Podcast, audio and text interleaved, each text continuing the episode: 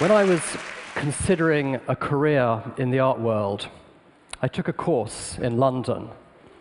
And one of my supervisors was this irascible Italian called Pietro, who drank too much, smoked too much, and swore much too much. But he was a, a passionate teacher. And I remember one of our earlier classes with him, he was projecting images on the wall asking us to, to think about them.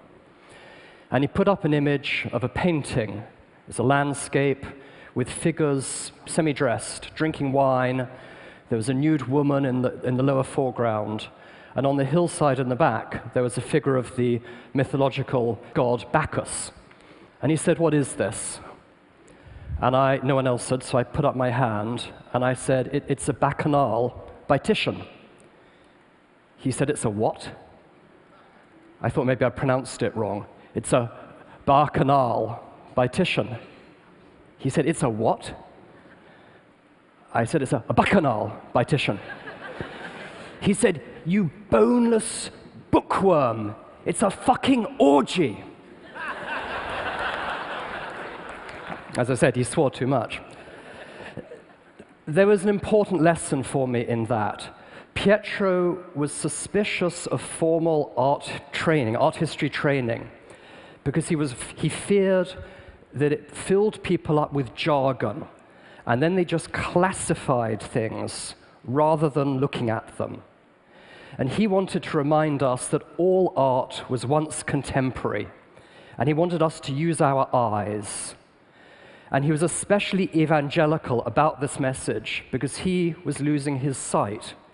He wanted us to look and ask basic questions of objects. What is it? How is it made? Why was it made? How is it used? And these were important lessons to me uh, when I subsequently became a professional art historian. My kind of eureka moment came a, a few years later when I was studying the art of the courts of Northern Europe. And of course, it was very much uh, discussed in terms of the paintings and the sculptures and the architecture of the day. But as I began to read historical documents and uh, contemporary descriptions, I found there was a kind of a missing component. For everywhere I came across descriptions of tapestries. Tapestries were ubiquitous between the Middle Ages and really well into the 18th century. And it was pretty apparent why. Tapestries were portable. You could roll them up, send them ahead of you, and in the time it took to hang them up, you could transform a cold, dank interior into a richly colored setting. Tapestries effectively provided a vast canvas on which the patrons of the day could depict the heroes with whom they wanted to be associated or even themselves. And in addition to that, tapestries were hugely expensive.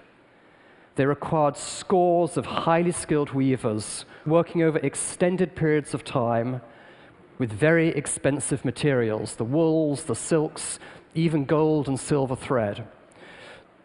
So, all in all, in an age when the visual image of any kind was rare, tapestries were an incredibly potent form of propaganda.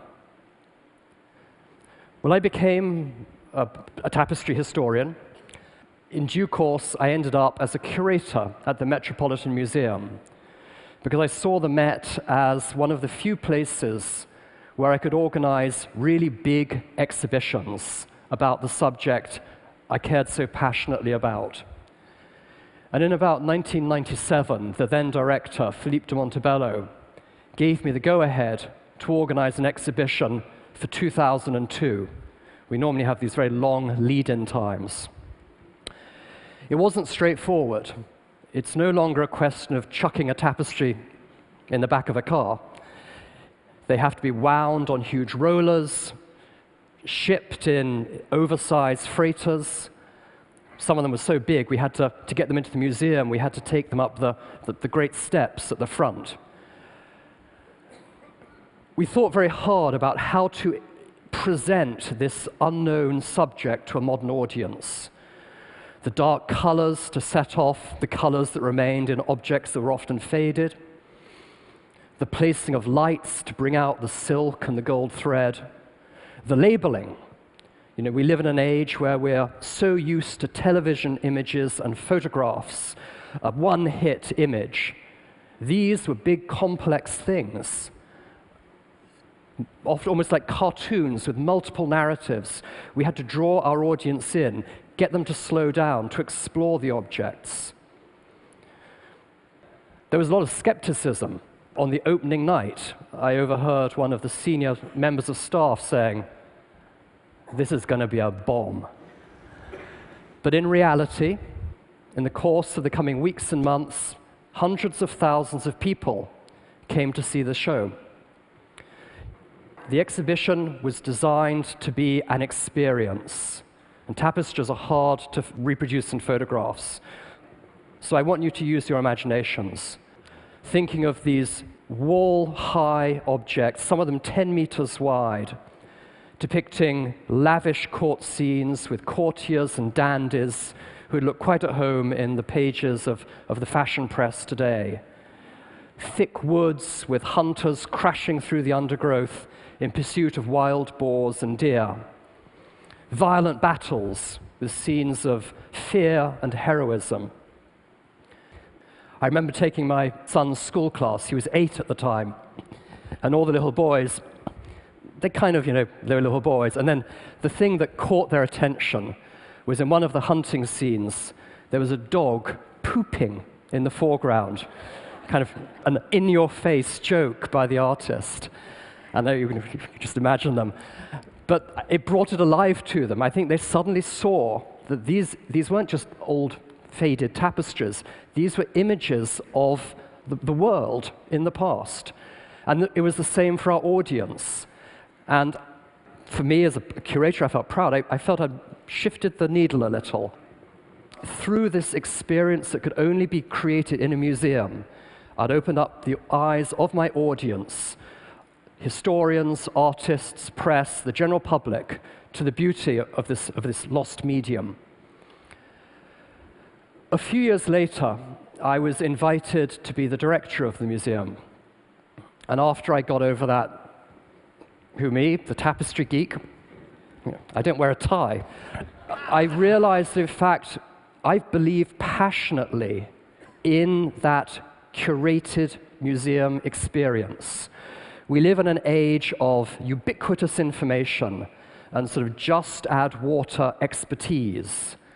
But there's nothing that compares with the presentation of significant objects in a well told narrative, what the curator does, the interpretation of a, a, complex, esoteric subject in a way that retains the integrity of the subject but makes it, unpacks it for a general audience.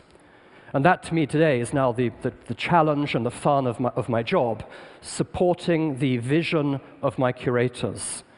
Whether it's a, an exhibition of samurai swords, early Byzantine artifacts, Renaissance portraits, or the show we heard mentioned earlier, the McQueen Show, with which we enjoyed so much success last summer. That was an interesting case in the late spring, early summer of, of 2010, shortly after McQueen's suicide, our curator of costume, Andrew Bolton, came to see me and, and said, I've been thinking of doing a show on McQueen, and now is the moment. We have to, we have to do it fast. It wasn't easy. Uh, McQueen had worked throughout his career with a small team of designers and managers who were very protective of his legacy. But Andrew went to London and worked with them over the summer and won their confidence and that of the designers who created his amazing fashion shows, which were works of performance art in their own right. And we proceeded to do something at the museum I think we've never done before. It wasn't just a standard installation. In fact, we ripped down the galleries to recreate entirely different settings uh, a recreation of his first studio, a hall of mirrors, a curiosity box, a sunken ship, a burnt out interior, with videos and soundtracks that range from operatic arias to pigs fornicating. And in this extraordinary setting, the costumes were like actors and actresses, or living sculptures. It could have been a train wreck. It could have looked like shop windows on Fifth Avenue at Christmas. But because of the way that Andrew connected with the McQueen team, he was channeling the rawness and the brilliance of McQueen.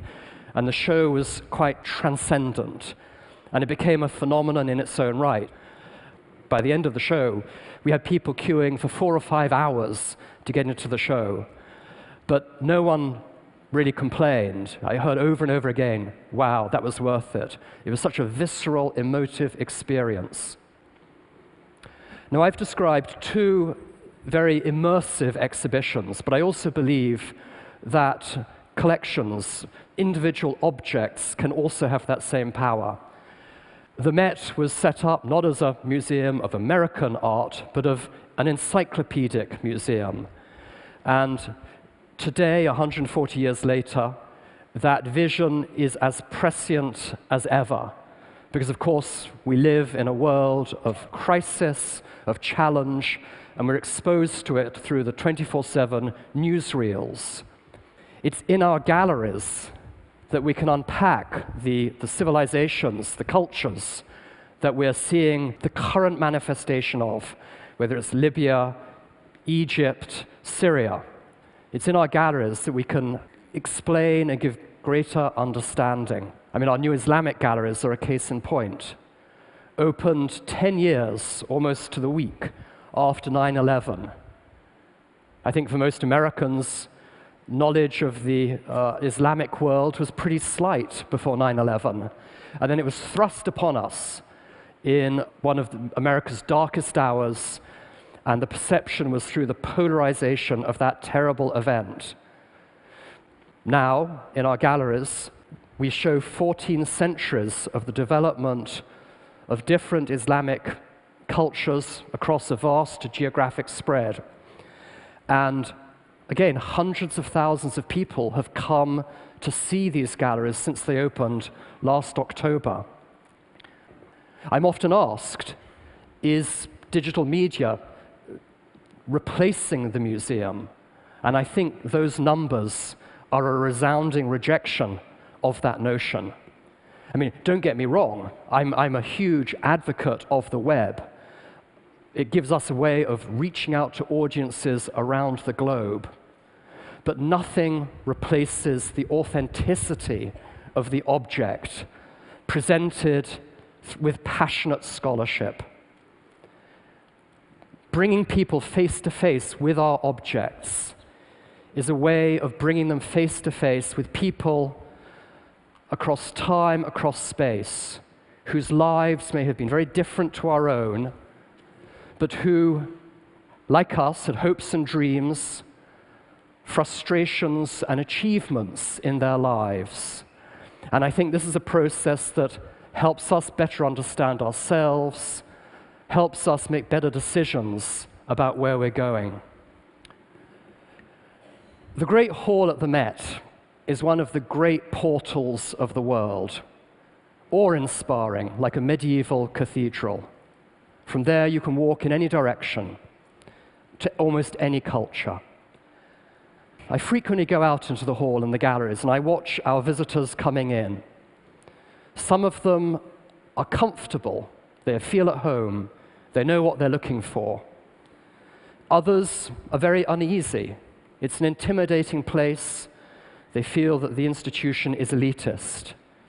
I'm working to try and break down that sense of that elitism. I want to put people in a contemplative frame of mind where they're prepared to be a little bit lost, to explore to see the unfamiliar in the familiar, or to try the unknown. Because for us, it's all about bringing them face to face with great works of art, capturing them at that moment of discomfort, when the inclination is kind of to reach for your iPhone or your Blackberry, but to create a zone where their curiosity can expand. And whether it's in the, the expression of a Greek sculpture that reminds you of a friend, or a dog pooping in the corner of a tapestry, or to bring it back to my tutor Pietro, those dancing figures who are indeed knocking back the wine, and that nude figure in the left foreground. Wow, she is a gorgeous embodiment of youthful sexuality.